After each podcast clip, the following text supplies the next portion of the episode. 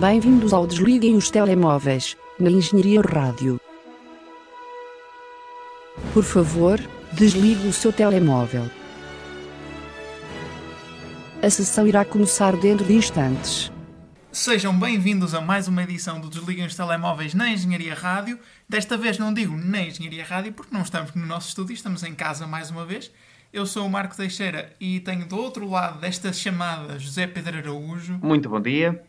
E espero que estejas pronto para dissecar mais uma semana que, embora não tenha sido muito uh, concorrida a nível de acontecimentos, sempre teve alguma coisa, nem que seja os, os filmes que nós vimos. Conseguimos trazer filmes minimamente atuais. Aliás, tu trouxeste um filme que estreou esta semana. Eu também trouxe um filme bastante recente.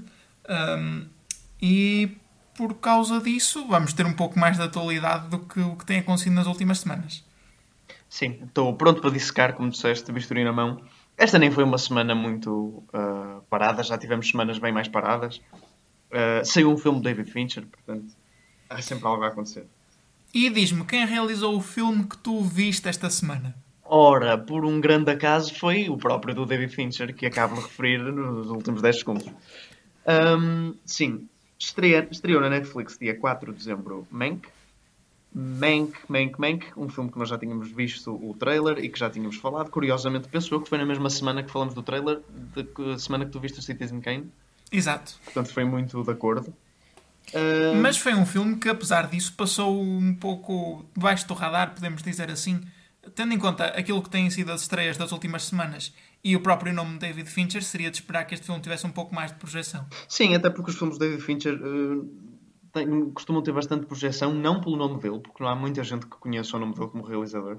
É sempre é o realizador to go quando eu digo, ah, um filme de David Fincher. E a, resposta, a pergunta que segue é quem? E depois eu enumero todos os filmes que ele já fez e as pessoas pensam, como é que foi a mesma pessoa que fez estes filmes todos? Como é que eu não conheço este realizador? Porque de facto, opa, a exceção da Sala de Pânico, que até acaba por ser conhecida porque está sempre a passar na XN, um, todos os filmes que ele fez são bastante conhecidos. Bastante. Uh, e foram grandes sucessos. E mesmo os piores, os, os, na minha opinião, os piores, como é, por exemplo, o Alien 13 e o, o Benjamin Button, não deixam de ser filmes uh, muito conhecidos. Uh, e penso que, por acaso, este Mank será provavelmente uma das primeiras exceções à regra. Uh, porque, como tu disseste, passou um bocado debaixo do radar e tudo bem que está a ter alguma projeção porque saiu na Netflix e estamos numa altura extremamente parca de filmes e também há os, já há os fãs de David Fincher e os fãs de cinema em geral que sabem da existência disto, mas para o público em geral, da mesma forma que, sei lá, chegou a rede social, que chegou o Estranho Caso Benjamin Button, que chegou Os Homens que Odeiam as Mulheres, o primeiro capítulo, e, e, e eu considero como versão americana único, com outra é descartável, uh, da, da trilogia Millennium. Pronto, são filmes que chegaram muito ao público em geral. Uh, mas este eu penso que não vai sair muito um bocado da sua bolha e começa logo aí um bocado o meu problema com o filme e eu não porque eu, eu, estou a dizer isto não porque é, porque as pessoas não têm um intelecto suficiente para compreender mas porque ele distancia-se um bocadinho de nós logo à partida um, e não é uma coisa que David Fincher não costume fazer em alguns filmes que ele tem ele faz sempre filmes um pouco frios, uh, cerebrais. Um, basta ver a última produção dele para a Netflix, que é o Mindhunter. Um, mas que, que tem um, um, um, tom bastante diferente de Mank, mas às vezes uma execução parecida, um, que é a execução que é, que é constante aos trabalhos todos dele e que pode alienar um bocadinho o espectador às vezes, mas uh, honestamente, eu sei lá, a maioria dos filmes disso, uh, dele acaba muito por não sentir isso. Um, Sim, e... eu acho que os desculpa interromper, mas diz. eu acho que os filmes dele, embora frios, não deixam, não são por isso impessoais. Sim, acho sim, que é sim. uma diferença que se tem que traçar. Podes narrar as coisas de um, de um ponto de vista um pouco distante, mas depois consegues arrastar o, o, quem está a ver para aquilo que é a ideia principal do filme e as emoções. Sim, eu concordo contigo e não acho que que uh, fuja a regra nesse aspecto. Uh, continua a ser distante e não o acho um filme impessoal. Acho que a maior comparação com que eu posso fazer diretamente é com a outra bio, aqueles já fez outras duas, mas pronto, com a, com a biopic mais conhecida que ele, fez, que ele fez, que é o, o a rede social, um, pronto. É uma comparação que eu acho mais direta porque eh, acaba por ser também a vida mais de um indivíduo e um bocado de um, pronto, uma parte particular da vida dele. Zé, eu presumo que a maior parte das pessoas que nos estão a ouvir Sim. que têm alguma ideia do que se tratava este filme, Claro, mas para desculpa. aqueles que não sabem, eh, se calhar aproveitava a deixa para tu fazeres uma pequena descrição. Esqueci-me desse importante pormenor. Um, sim, claro. Uh, Mank é um filme sobre Harry Mankiewicz. uh, Herman Mankiewicz, não Harry, desculpem. Uh, Enganei-me. Uh, que é um argumentista de Citizen Kane, juntamente com Orson Welles, que é o realizador, o célebre realizador de Citizen Kane, e um bocado a história sobre, por detrás, sobre como é que ele escreveu o argumento do Citizen Kane, que é o argumento original, que é uma história, francamente, bastante interessante. Uh, porque pronto, o, o filme passa-se com ele a escrever a dita da história, lá isolado numa cabana, que está lesionado também, uh, mas com muitos, muitos flashbacks, uh, o que acaba por ser uma estrutura de filme bastante semelhante ao Citizen Kane em algumas partes. Um, e, um, e uh, são muitos flashbacks da vida dele, até ele próprio diz uma, uma frase que acho que resume muito bem o que é que é o filme, um, que, porque lhe perguntam. Porque, pronto, o, o Citizen. Isto é um bocado confuso, porque isto é um filme dentro de um filme, né, mais ou menos. Está a ser escrito um filme e este filme é sobre isso. Filmes sobre Hollywood às vezes têm estas coisas esquisitas quando se está a falar sobre ele. Que filme é que estás a falar a uma certa altura? Mas uh, ele descreve o Citizen Kane, que está a escrever também, ou, ou, qualquer estudo de uma escrita sobre uma personagem, como em duas horas tu não consegues pôr a vida de uma personagem no ecrã. Em duas horas não consegues. Tu só podes esperar Tentar fazer passar uma ideia do que foi aquela pessoa. E no fundo o filme foca-se muito nisso, uh, pegando em episódios particulares de flashbacks e cenas do presente e cruzando-as. Ele conta uma história bastante interessante, só que o maior problema para mim é o facto de, na primeira hora, hora e meia, hora talvez, diria hora, há uma, há uma série de relações intrincadas, nomes, uh, plot points a flutuarem tu não te consegues acostumar muito bem. E o filme tem um ritmo muito rápido. Porquê?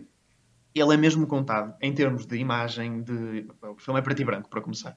Em termos de imagem, em termos de edição, em termos de som, porque o som é mesmo como se fosse uh, daqueles filmes antigos, não, não soa som de um filme recente. Uh, em termos de música, em termos de, e isto é o principal, um, maneira como os personagens dizem as falas e a própria da escrita das falas é não diria bem melodramática, mas uh, muito, um bocado teatral e rápida, como aqueles filmes antigos costumavam fazer. Como se, não, se nada, como se nada soasse de algo natural. Mas bem escrito, mesmo assim. Uh, pronto, é um vibe que se está a tentar atingir também, e é também uma homenagem a filmes dessa altura. Mas, repara, eles metem-te para um meio de confusão de produtores de Hollywood daquela altura e emaranhamentos com a política daquela altura. Ainda por cima não é política de nível nacional, é tipo governador, eleição para o governador da Califórnia, que é uma, um plot point bastante importante do filme.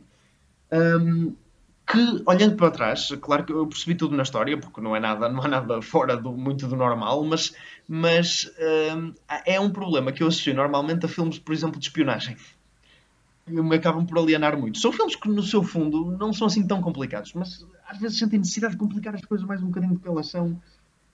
Um, e pronto, eu dou mais valor a este porque este não complica só porque não consegue encontrar uma boa maneira de contar as coisas, mas talvez porque a forma como conta também embeleza e dá aquela, aquele ar de filme antigo ao a este Mank.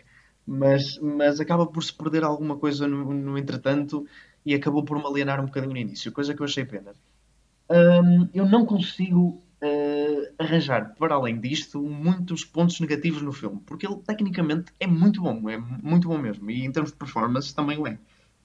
Só que é mesmo aquela cena, e também vem um bocadinho da minha aversão uh, injustificada e estúpida, admito, uh, a cinema mais antigo, nomeadamente Hollywood mais antigo, e esse romântico que há, e eu gosto da, da, da, da parte da homenagem que há mas ao mesmo tempo pá, cria uma dinâmica de filme que é um bocado, ao longo de duas horas e um quarto, é um bocado exaustiva.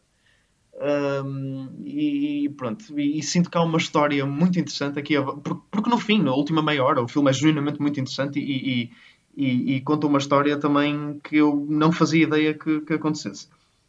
Uh, por outro lado, uh, a minha pouca memória do argumento de Citizen Kane pode ter ferido um bocadinho o filme Uh, e isso também é mau para pessoas que nunca viram Citizen Kane, porque eu não acho que qualquer filme, a não ser que vá, seja uma sequela, aí admito. Nem eu tendo refrescado a tua memória trazendo Citizen Kane há, há uns meses? Uh, sim, ajudou um pouco. E, e também o, o, filme, à medida que o vais vendo, porque no fundo ele conta em que, em que, uh, em que momentos e em que personagens é que foi inspirada a história do Citizen Kane. Um, refrescou-me um pouco a memória enquanto estava a ver o filme também, sim, ajudou.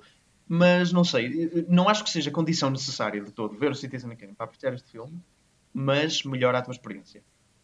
É uma coisa que pode ser argumentada se é ou não legítima. Tem algumas. Algum, uh, Cai-me bem no goto quando eu já via outra coisa e quando me lembro, quando não, fico, sinto que estou a perder um bocadinho da experiência por razões externas a mim.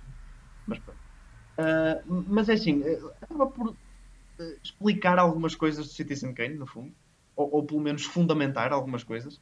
Não é que muito precisasse ser fundamentado, mas pronto, tu, tu tiras uma ideia concreta, porque diz sempre que os escritores, os argumentistas, baseiam tudo o que escrevem na vida real e nas experiências dele, e de facto é um paralelismo muito forte aqui.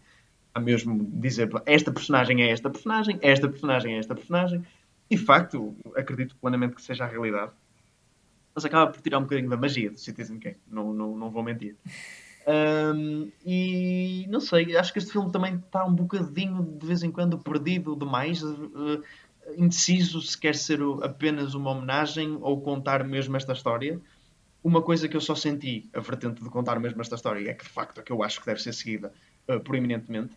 Só senti mais no fim do filme, que foi quando realmente me comecei mais a, a, a interessar e quando eu percebi mesmo onde é que a história ia dar e qual era a principal, a principal mensagem. Um, pronto. Mas, mas, nonetheless, há uma história interessante aqui por trás. Em termos de edição, acho que é um grande ponto forte do filme. Porque há muitas transições, tipo fade out, fade in, uh, e, e, coisas mesmo, por exemplo, sempre que é introduzida uma localização, uh, aquilo aparece tipo exterior, não sei o quê, e, e uma typewriter a escrever. Uh, portanto, há todo um mood. O filme é muito moody. Um, e há tudo, há tudo isto introduzido no filme que quando vimos o trailer pareceu e de facto é 100% isso. É, é muito uh, dramático. E, e, Mas é dramático na, na, maneira que David Fincher é dramático. Ou seja, nunca é melodramático, nunca é nível novela. Um, é simplesmente. É, é mesmo aquele noir do, do, dos anos 30, 40, 50. É, é emocional, mas sem querer mostrar que é emocional. Não sei muito bem descrever este sentimento. Um, um, um, sentimento reprimido, no fundo. É, um bocadinho, que, que descreve, no fundo, todas essas, todas essas décadas. Um, o pessoal reprimia um bocado mais estas, estas, os radicalismos e sentimentos. E... Mas, mas, enfim, pronto. Tecnicamente tenho a dizer que o filme é excelente uh, e, e, e, não posso, e não posso dizer que o argumento é mau de todo, também não é. Uh, só acho que a maneira como ela é contada de vez em quando parece um bocadinho. E, e, se formos comparar um filme em geral, eu acho que é, sem dúvida, ok, é um bom filme mas sendo do David Fincher, pá, estava a desejar mais um bocadinho. mas também sinto que é uma área que eu não. É, é, um filme que vem muito de uma paixão que ele tem, claramente. Não diria. Por Citizen, uma paixão por Citizen Kane, uma não paixão por Orson, por Orson Welles, provavelmente. Porque também o filme critica bastante o Orson Welles, apesar de ele não aparecer assim tanto quanto isso, mas o filme critica e o próprio David Fincher veio criticar, e sim, isso é muito latente no filme e óbvio. Um, e uh, talvez até diria mais, talvez quase uma mensagem para um, uma carta de amor ao cinema, claro, ao cinema antigo em específico, uh, e como o cinema é feito por uma. Portanto, não é um gênio que se lembra e faz tudo sozinho, porque o Citizen Kane muitas vezes, e eu sempre me referi a ele assim, é acreditado como feito por um Orson Welles. Eu não sei a idade dele, mas ele estava na casa dos 20 quando o fez. E ele escreveu, realizou, uh, é, é, protagonista, fez a música, fez a edição, fez a fotografia, portanto fez tudo. Uh, ele próprio, com essa idade, veio dizer que tudo o que há para saber sobre cinematografia se aprende numa tarde. E portanto, quer dizer, uh, vem um bocado desmistificar até que ponto. O filme não se foca muito nisso, foca-se muito mais na personagem do, do Herman Mankiewicz. Mas é uma mensagem que anda muito por trás também, que é qual é a diferença entre gênio e arrogante, só. Um, mas pronto, mas também se, acaba por se focar nisso na personagem principal. É uma dissecação interessante, mas interessante foi uma palavra que eu usei muito nesta nesta review, nesta review e não propriamente apaixonado. Eu, eu, o filme sim, mas uh, não me deixou de queixo cair. Uh, dito isso, não, não posso de todo dizer que é um mau filme. É um bom filme, mas não, não é dos meus preferidos de David Fincher, sem dúvida. Muito bem, podemos avançar? Dás uma autorização? Deixa-me só referir uma coisa que eu descobri que achei interessante. O, o, argumentista deste filme, este filme que é sobre um argumentista, também acaba por ser ter piada. O argumentista deste filme é Jack Fincher, que é o pai de David Fincher, que morreu em 2003 um, e que é o único crédito dele, é escrever este filme. e achei muito interessante, porque também deve ter uma ligação muito pessoal para ele, visto que é um argumento com pelo menos 17 anos. Um, sim, porque este filme supostamente era para ser feito depois de, de, do The Game, o filme do, do, David Fincher The Game, que é de 97. Ou seja, este filme já é um, um, um, projeto que está há muito tempo para ser feito, mas alegadamente o David Fincher não filmou o filme, porque o estúdio onde ele. Portanto, não sei qual era o estúdio, mas o estúdio a que ele estava a recorrer não o deixava filmar em preto e branco.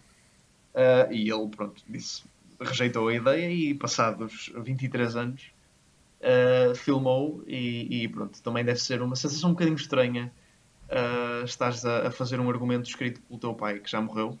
Uh, também deve haver uma grande, uma grande sensação de homenagem além de, pronto, ao Citizen Kane e cinema antigo, ao pai. Uh, para homenagear isto que foi uma das poucas obras que ele fez, né? Um, e, e, não deixava de ser pai dele. Pronto, isso achei bonito. Passamos então para Uncle Frank, outro filme que estreou ao longo das últimas semanas.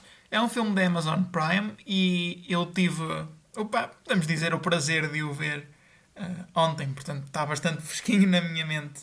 Uh, Uncle Frank é um filme bastante simpático. Tu, antes de nós começarmos a gravar, tu estavas a dizer que nunca tinhas ouvido falar disto. Aliás, tal como eu antes de ontem à noite. Certo. Uh, mas Tu disseste que era um feel good movie. Eu, parecia, não, eu não classificaria isto como um feel good movie. No entanto, no entanto, a nível. Uh, não está muito distante disso, não a nível emocional, mas aquilo que tu esperas que um feel good movie seja a nível técnico. Ah, ok. Portanto, tipo isso, isso é mau. Exato. Uh, mas é só porque eu só disse isso porque a capa me faz lembrar um bocado o Green Book. Uh, portanto...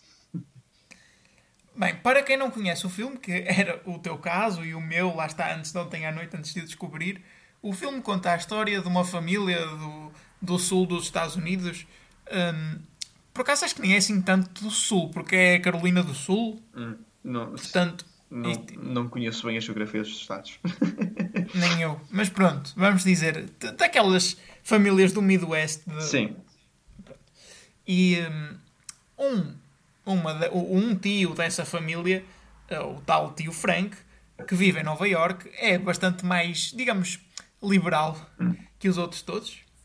Um, e uma das raparigas da família, que acaba por ser a personagem principal, se bem que isto é um bocado discutível, um, decide ir estudar para Nova York, conhece melhor o tio, desenvolve uma relação com ele uh, de amizade e descobre que ele é gay há 10 anos e que está a esconder isso da, tua família, da sua família.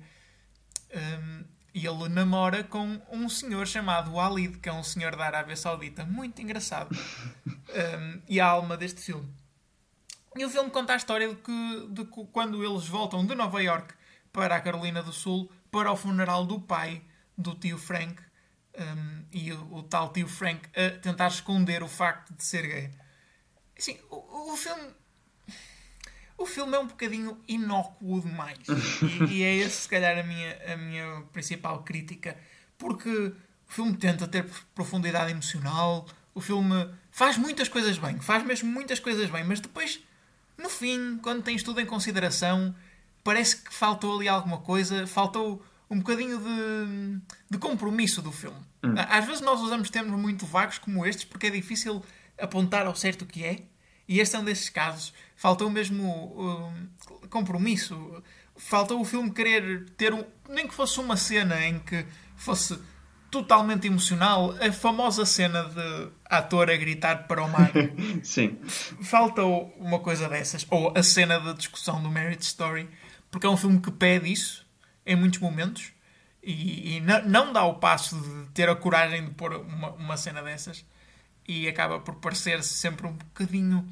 Não queria usar deslavado porque eu sinto que deslavado é muito forte para aquilo que eu sentia a ver este filme, mas parece que não está ali quase, quase, quase e não vai. Um, a nível técnico, o filme não é extraordinário, como eu disse, também não é uh, mau, é simplesmente medíocre. Há algumas cenas que são interessantes, minimamente interessantes, onde tu percebes que não é simplesmente uma realização mecanizada, uh, mas também não há muito mais a dizer do que isso. A personagem principal, como eu disse, é a tal rapariga que vai estudar para Nova York. No entanto, a não ser na primeira, nos primeiros 20 minutos de filme, a sua inclusão é um bocadinho despropositada. Eu não sei se este filme não funcionaria melhor tendo o Uncle Frank como personagem principal assumida Hum. uh, e a acompanhar a história toda da sua perspectiva. O filme ganha muitos pontos, mesmo muitos pontos, por causa da personagem do Alid, que é, como eu disse, o namorado do Uncle Frank e, e natural da Arábia Saudita. Ele tem um ar muito engraçado. É, acaba por funcionar um pouco como comic relief, mas, mas noutros momentos também dá alguma profundidade à história. Aliás, uh, os poucos momentos em que este filme consegue uh, ter uma ressonância emocional é quando trata a relação do Uncle Frank com o seu namorado, porque, um, não é? Apesar deles, deles gostarem muito um do outro, eles escondem-se um ao outro às suas famílias, não é? Nem, nem o Uncle Frank conta à sua família que, a, a, sua sexualidade, nem o, o, conta à sua. De referir, eu não localizei isto a nível temporal, mas isto passa-se em 75, o que ajuda a explicar alguma homofobia deste filme. Uhum. Ou retratada neste filme. Sim, sim. Eu percebi. Portanto, a, relação entre estas duas personagens é, é, dinâmica por isso mesmo. Porque eles amam-se, mas estão sempre assim um bocadinho ressentidos um com o outro por, por não admitirem perante a sociedade ou perante a sua família que, que aquela pessoa, que a outra pessoa é importante nas suas vidas. E, e eles ajudam-se muito a nível emocional ao longo do filme e eu acho que essa parte é provavelmente a melhor parte do filme e se calhar algo que deveria ter sido mais explorado. Hum, acho que há muitos momentos em que o filme quer estabelecer muitas relações entre personagens diferentes. E, e, é muito fácil tu, ou muito fácil não, mas é mais fácil tu contares um filme e evoluires uma personagem ao longo de uma hora e meia, que é o, runtime deste filme, do que é tu evoluires uma relação entre dois personagens. Porque tu disseste isso muito bem para o Mank, tu não consegues contar a história de uma vida inteira num filme, mas consegues mostrar exemplos que ilustram a personalidade de uma, de Sim, uma pessoa. Deixa-me só dizer crédito, isso é uma frase do Mank, não, não fui eu que a inventei. Um, e, e, isso é verdade. Mas é muito mais difícil tu conseguires retratar da mesma forma uma dinâmica entre duas personagens. Um, porque são duas pessoas diferentes, é muito dependente do contexto e tu tens que saber enquadrar a relação muito bem. Eu acho que é difícil tu escreveres um, uma boa dinâmica entre personagens. Um, e se tu consegues encontrar exemplos de filmes que têm personagens muito bem escritas, se calhar tens mais dificuldade em encontrar filmes que têm uma boa relação entre personagens bem escrita. Um, um, lá está, a Marriage Story salta-me à cabeça, por exemplo, é um bom exemplo disso, de duas personagens que funcionam bem individualmente, mas que se complementam uma à outra no argumento. Um, e aqui o filme tenta fazer isso com muitas personagens diferentes e não consegue porque não tem tempo suficiente para isso. Parece-me desconexo, mesmo a nível de edição, do, do modo como um, o filme avança temporalmente, parece-me desconexo por causa disso. O filme tenta claramente estar ali a, a dizer: Ok, o que é que esta pessoa acha desta pessoa e como é que eles se dão um com o outro quando estão pessoalmente cara a cara. E, e depois perde tempo nisso para não contar outras coisas que podem ser importantes. O filme acaba por perder o tempo também para respirar em alguns momentos. Um, Soa-me, ou pareceu-me, haver aqui mãozinha de produtor a querer que o filme hum. se fosse mais pequeno. Sim.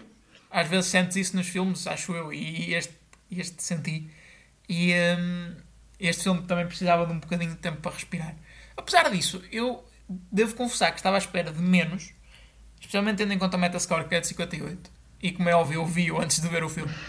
Um, e não acabou por me surpreender por ser um, não tão leve quanto eu estava à espera, não tão não sei, inócuo quanto estava à espera, mas também não agressivo ou um, não teve suficiente impacto para eu considerar um bom filme. Eu, eu, acabei por alongar 10 minutos para dizer que este é um filme medíocre. não, mas essa é a nossa arte também. que no fundo são os filmes mais difíceis de avaliar. São, é verdade. Ainda por cima, porque muitos destes filmes são iguais uns aos outros. e, ou pelo menos iguais no que te deixam a sentir depois. Uh, que é um bocado. É vazio. É um vazio. É um vazio. Que é no, no fundo um bocado o que vamos comentar, né? Nós não vamos comentar o argumento do filme, vamos comentar uh, o que é que ele faz bem, o que é que faz mal, o que é que nos deixa a sentir. E Pois. sim, por isso é que muitas vezes eu me sinto. Repara, às vezes eu trago muitas vezes aqui filmes de terror eh, rascas. Eh, e há uns melhores, há outros piores, e há uns que eu gosto mais e há uns que eu gosto menos, e encontro sempre alguma dificuldade em justificar porque é que eu prefiro uns em relação aos outros. Porque eles deixam sentir um bocado todos igual, mas pronto. Às vezes é também muito consoante o que nós gostamos ou não num filme da maneira como estamos a sentir. Portanto, Sim.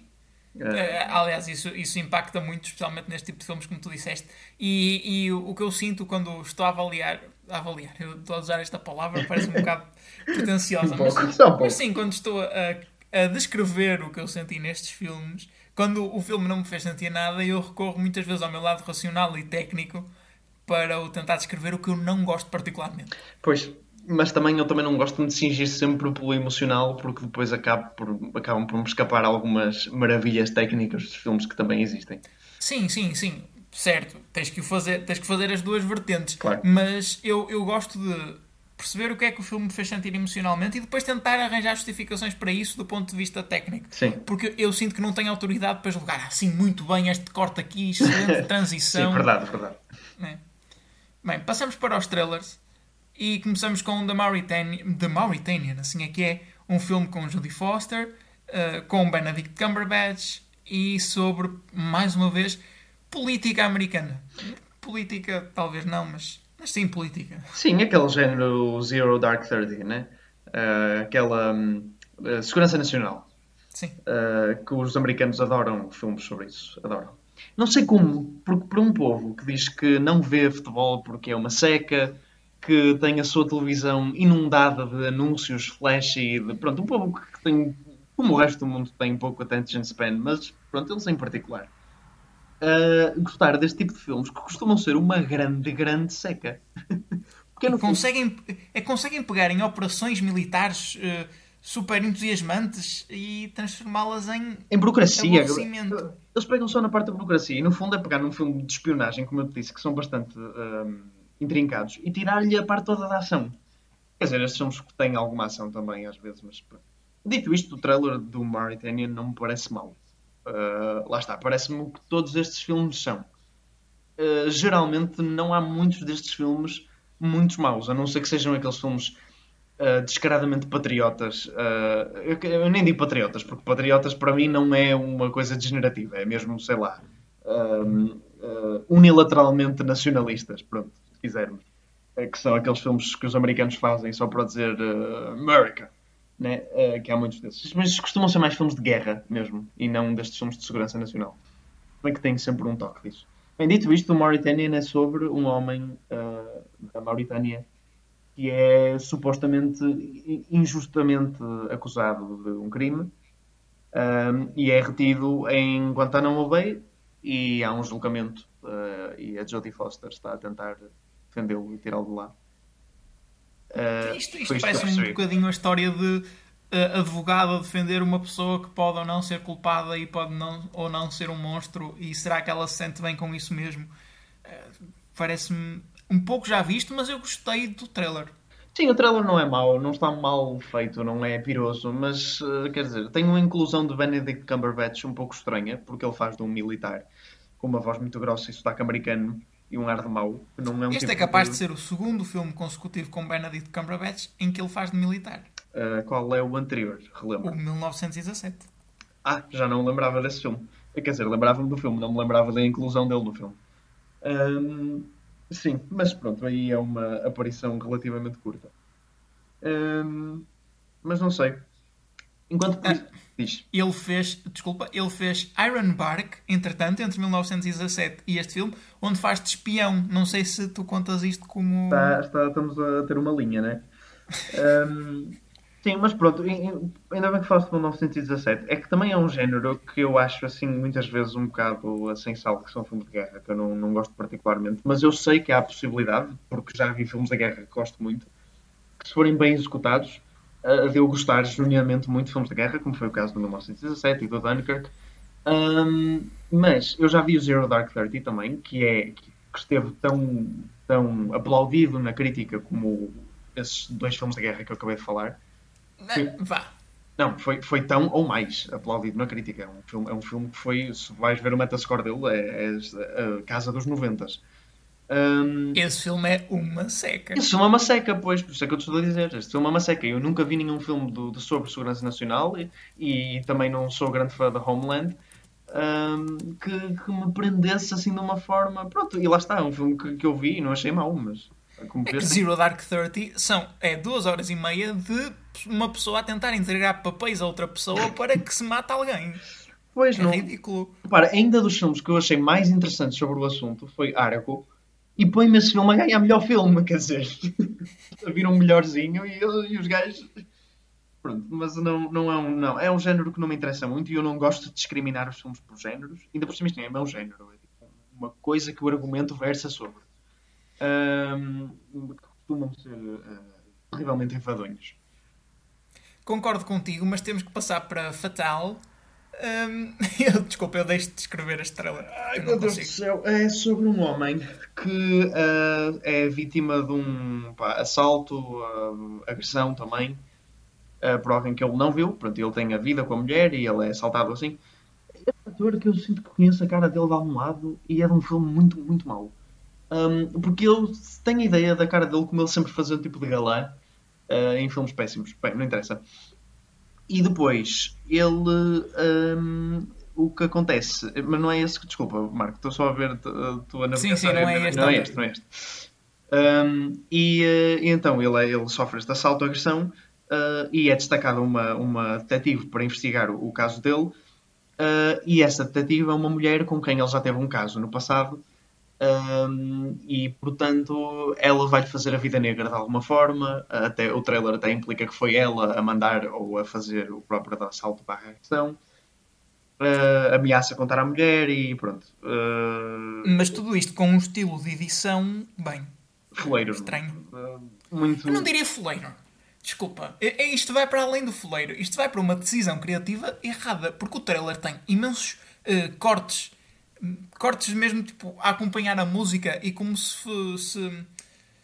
Ok, aquele corte de há um corte, começa outra cena e depois imediatamente a seguir há um corte para a cena anterior.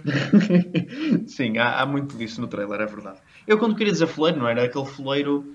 Eu ia dizer, não é aquele foleiro do filme eh, do nível filmes Fox Life, mas é, mas é, mas é o, o- aqueles filmes Fox Life, eh, não os comédia romântica, é aqueles que tentam ser misteriosos e negros. Ahm, e é um bocado essa veia, não sei, senti, senti eh, essas vibes. E, E- e- vibes. sen- Desculpa. Desculpa, eu que eu ia dizer até que, que essas vibes me transmitiram até que se me aparecesse o filme no fim a dizer que foi realizado pelo Tyler Perry, a vertente dramática do Tyler Perry, eu não estranharia. O filme não é realizado por Tyler Perry, é realizado por Dan, Dean. Dion. Dan? Dion Acho que é Taylor. Ahm, pronto. Ah, que o realizador do Meet the Blacks, eu lembro-me desse filme há algum tempo. Ah, era uma tipo comédia de terror, também foi muito mal recebida. Mas bem, avancemos. Avancemos para The Dig, eh, um filme que, Zé, tem potencial para se enterrar. boa, boa piada, bom trocadilho, porque é um filme sobre um arqueólogo que vai. Bem, é um filme com, com Carey Mulligan e Ralph Fiennes, dois atores bastante conhecidos e dois atores que eu gosto bastante, são dois muito bons atores. Ah, por isso é que vi assim e fiquei com alguma esperança. Curiosamente vi Netflix e fiquei com esperança. Porque, é assim, não, Netflix, ah, na altura, nesta altura de lançar os filmes, sabe o que faz. Vamos admitir que já temos anos, já há dois anos com Roma, Irishman e ah, Marriage Story. Netflix tem dado provas de saber o que faz nesta altura. Os dois papas. Pronto, vá, nem, nem tudo é perfeito. Mas, mas ah, portanto, fiquei com alguma esperança. Mas mal o trailer se desenrolou, essa esperança foi desvanecendo. Repara, não, não estamos perante um trailer péssimo. Ah, mas ah, também me deu um bocado aquela, aquela ideia de. Não diria bem feel good movie, mas é quase. Porque se passa. é, Passa-se. Eu não sei bem em. Ah, 1938, diz precisamente o ano no- na, na sinopse de IMDb. E tens aquele vibe assim um bocadinho britânico também, e simpático, e depois há um romance, e, e pronto. E a coisa nova que tens neste filme é que eles estão a tentar desenterrar um cemitério ou caraças. Acho que é um barco. Parecia-me um barco, sabes, Marco? Também me parecia um barco do, do trailer, mas eles falaram em cemitério. Eu fui procurar Sutton Hoo, que é o que diz a, a, na, na sinopse, na Wikipedia, e apareceu-me que era um cemitério também, um local de um cemitério, mas também me pareceu um barco. Agora quero ver o filme para descobrir o que é que eles estão a desenterrar. Isso é que é o verdadeiro mistério. Uh, repara como nós comentamos um filme sobre segurança nacional e dissemos ai meu Deus, isto vai ser tão aborrecido e agora num filme sobre arqueologia não estamos a usar esse argumento. Não, aliás, até nos estamos a, a, a entusiasmar sobre o que é que será que eles estão a desenterrar. Olha, mas falando a sério, eu acho que este filme pareceu-me aborrecido. Pareceu-me mesmo aborrecido. Um... Sim. Deu-me aquelas, deu aquelas sensações também de filme, tipo, uh, não tanto, porque não é num meio assim tão aristocrata e não é tão antigo, mas tipo, orgulho e preconceito, sensibilidade sim, e consenso. Sim, sim. Um bocadinho esse, esse tipo de. Agora, uh, se, se gostarem desse género, que é um género que eu também tenho algum preconceito para com, uh, vejam Expiação, ou Atonement, uh, que é um filme que é desse género, mais ou menos. Um, ou pelo menos a primeira metade do filme é desse género, e é um filme genuinamente bom. Foi um filme que eu vi desses e disse: Ah, ok, estes filmes podem ser bons. mantendo o mesmo registro, passamos para Ammonite. Uh, penso que estou a pronunciar bem. Uh, penso também, mas não tenho a certeza. Um Foi. filme com, com o regresso de Kate Winslet. Sim, já não havia algum tempo. E com Charles Ronan. Jersey. Jersey. Jersey. Jersey. Eu acho que é Saoirse. um, Saoirse Ronan. Pois, é, e que tu muito eloquentemente puseste, e a única coisa que me passou pela cabeça durante o trailer inteiro, que até me, uh, infelizmente, uh, me ocultou um pouco o que é que era sobre a história, efetivamente, Portrait of a Lady on Fire 2, ou Portrait of a Lady on Fire, versão América, o que quiserem. Oh, sim. Um, neste caso seria mais versão Britânia, mas... pois, é, é, é passa-se no século XIX e é um romance entre duas mulheres. Um, e mesmo, eu não vi o Portrait of Lady on Fire, não é? Tu viste, mas, mas pareceu-me dar uns vibes semelhantes. Tipo, a, toda a questão do setting da praia também. Sim, Deve ajudar a isso. Uh, e o vestuário. E, um, e uma delas ser artística e outra ser aristocrata. E depois, claro, amam-se uma à outra. Pá, Isto é, é, mesmo Portrait of a Lady on Fire. É, isso é um bocado mau, porque não é? Uh, não convém fazer filmes que já estão feitos. Uh, porque ainda por cima isto não é de todo, não é um remake, nem, nem nada do género. É? Ainda por cima, eu, eu estou curioso contra a veracidade desta história. Deixa-me só fazer uma pesquisa na Wikipedia, porque eu acho que a Mary Anning, que é a personagem, uma das personagens deste filme, exato, existiu mesmo. E, e não sei se qual era a sexualidade dela. Uh, não sei, mas presumo que estar a, a, criar toda uma história à volta da sexualidade de uma personagem real enquanto ela não era de facto homossexual seria muito estranho. Uh, aí interessante. E deixa-me só dizer que nós vimos um filme sobre arqueologia e este é sobre paleontologia. Vimos, vimos o trailer. Portanto, estamos muito na, na veia de desenterrar coisas. É assim, este chama-se Amonite, de facto. Portanto, não, não havia muito a fugir daí. Um, o Marcos está a tentar descobrir a orientação sexual da senhora através da página Wikipedia, que é um exercício interessante.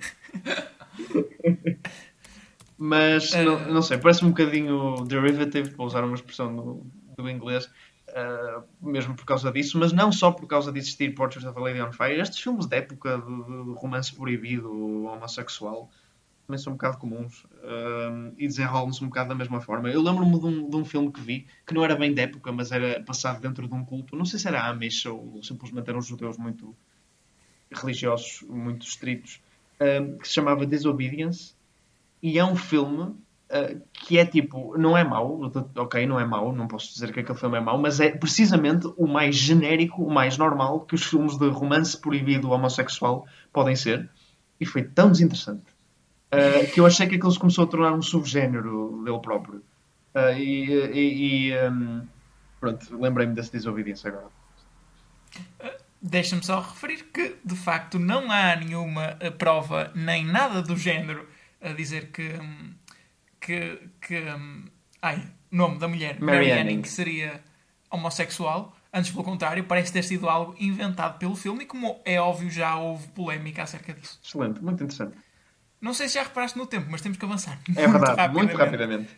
Uh, pelo resto, Box Office, Estados Unidos, The Croods em primeiro, Half Brothers estaria em segundo, Freaky em terceiro, All My Life estaria em quarto, em quinto, The Ward Grandpa, Elf Re-Release em sexto, Camplay em sétimo, Let Him Go em oitavo, Honest Thief em nono e a fechar o top 10, a Re-Release de Die Hard, como é óbvio, estamos no Natal, portanto isto tinha que acontecer. Vamos saltar o Box Office Nacional porque uh, ainda não temos dados, porque estamos a gravar uma segunda-feira como sempre. Ellen Page morreu, agora existe Elliot Page. Zé. Uh, pronto, o Elliot Page veio. Um, eu tenho que ter cuidado porque eu estive a ler coisas de transetiqueta para dizer aqui uh, e, para, para, não me enganar, mas uh, o Elliot Page assumiu-se, uh, revelou que era homem, na verdade. Um, pronto, é, é, uma revelação que me surpreendeu um bocado, só porque, como é óbvio, já tinha visto o Elliot Page como a mulher em vários filmes e, e portanto estou habituado a vê-lo como mulher Uh, não deixou de ser uma coisa um pouco estranha, mas uh, ainda bem, uh, as maiores felicidades para o processo. O que também será estranho será a estreia do Wonder Woman 1984, que depois de sucessivas, de sucessivos adiamentos, acabou por ser decidido que vai estrear em streaming, assim como na sala de cinemas. e também há uma coisa curiosa quanto ao free trial da HBO Max. Sim, um, a HBO, e bem, né? porque eu ainda percebo, um, a partir do momento onde anunciou que Wonder Woman 1984 e todos os filmes da Warner Brothers de 2021, que é uma coisa bastante pesada, uh, vão sair simultaneamente no cinema e na HBO Max, cortou o free trial da HBO. Uh, portanto, pelo, pela pesquisa que nós fizemos, que me pareceu ser correta, mas é difícil encontrar estas informações, até porque se calhar não vai ser igual em Portugal, às vezes as coisas variam, mas pronto. Em princípio, o que eu tirei dos Estados Unidos foi que aquela coisa de pagar para ver adicionalmente para lá da subscrição mensal, a género que aconteceu com Mulan na Disney Plus, não irá acontecer, mas por isso, de facto, tem que tirar o, free trial, tem que ser, isso eu compreendo. Uh, se estão a lançar conteúdo completamente novo e fresco e de realizadores, grandes produções, de realizadores de renome, não podem ter um serviço que, que dá para ser contornado facilmente com free trial, não é? Uh, sei que não são aqueles free trials que só criar um e-mail e já está. Tens que pôr o teu número de cartão de crédito efetivamente e depois eles cobram-te. Ou tens que cancelar ao fim daquele, tempo. É preciso mais uh, esforço, mas mesmo assim não deixa de ser possível vê-los de graça. Um, e como tal, eles têm que contornar isso, tudo bem, percebo. Uh, também, uh, para uma subscrição de 15 dólares mensais, que é um bocado pesada, honestamente, um, eles tinham que justificar isso com bastante conteúdo original e novo, e pronto, acho que isto estes filmes tudo bem. Agora, quanto à decisão em si de lançar as coisas simultaneamente em streaming e no cinema, o que é que tu achas? Eu acho que é estranho. É estranho, Tendo em conta sim. as circunstâncias, eu, nem sei, eu não sei. Porque acho que isto teria que ser mesmo decidido com os cinemas. Porque se houvesse abertura dos cinemas para, lá está, estarem abertos e receberem as pessoas, eu acho que tinham os, os dois, tanto estúdios como cinemas, a ganharem, deixar as, as estreias para os cinemas. Eu duvido muito que, por exemplo, a estreia do Wonder Woman na HBO Max traga assim tantas novas subscrições à HBO Max quanto isso. Eu acho que as pessoas que, que subscreveriam para ver o filme são as mesmas pessoas que iriam ao cinema nesta altura para o ver. Bem, é possível, uh, mas é assim, acho um bocado estranho, de facto, como tu dizes. Eu sou mais adepto do estúdio decidir cinema ou streaming. E fazer isso até ao fim de 2021, portanto, já incluindo filmes como Matrix 4 ou como Dune, filmes gigantes, uh, vai inevitavelmente afastar muita, muita gente do cinema. Uh, e pronto, isso pode ser visto como uma coisa boa, claro que pode, uh, porque, porque, temos que nos proteger.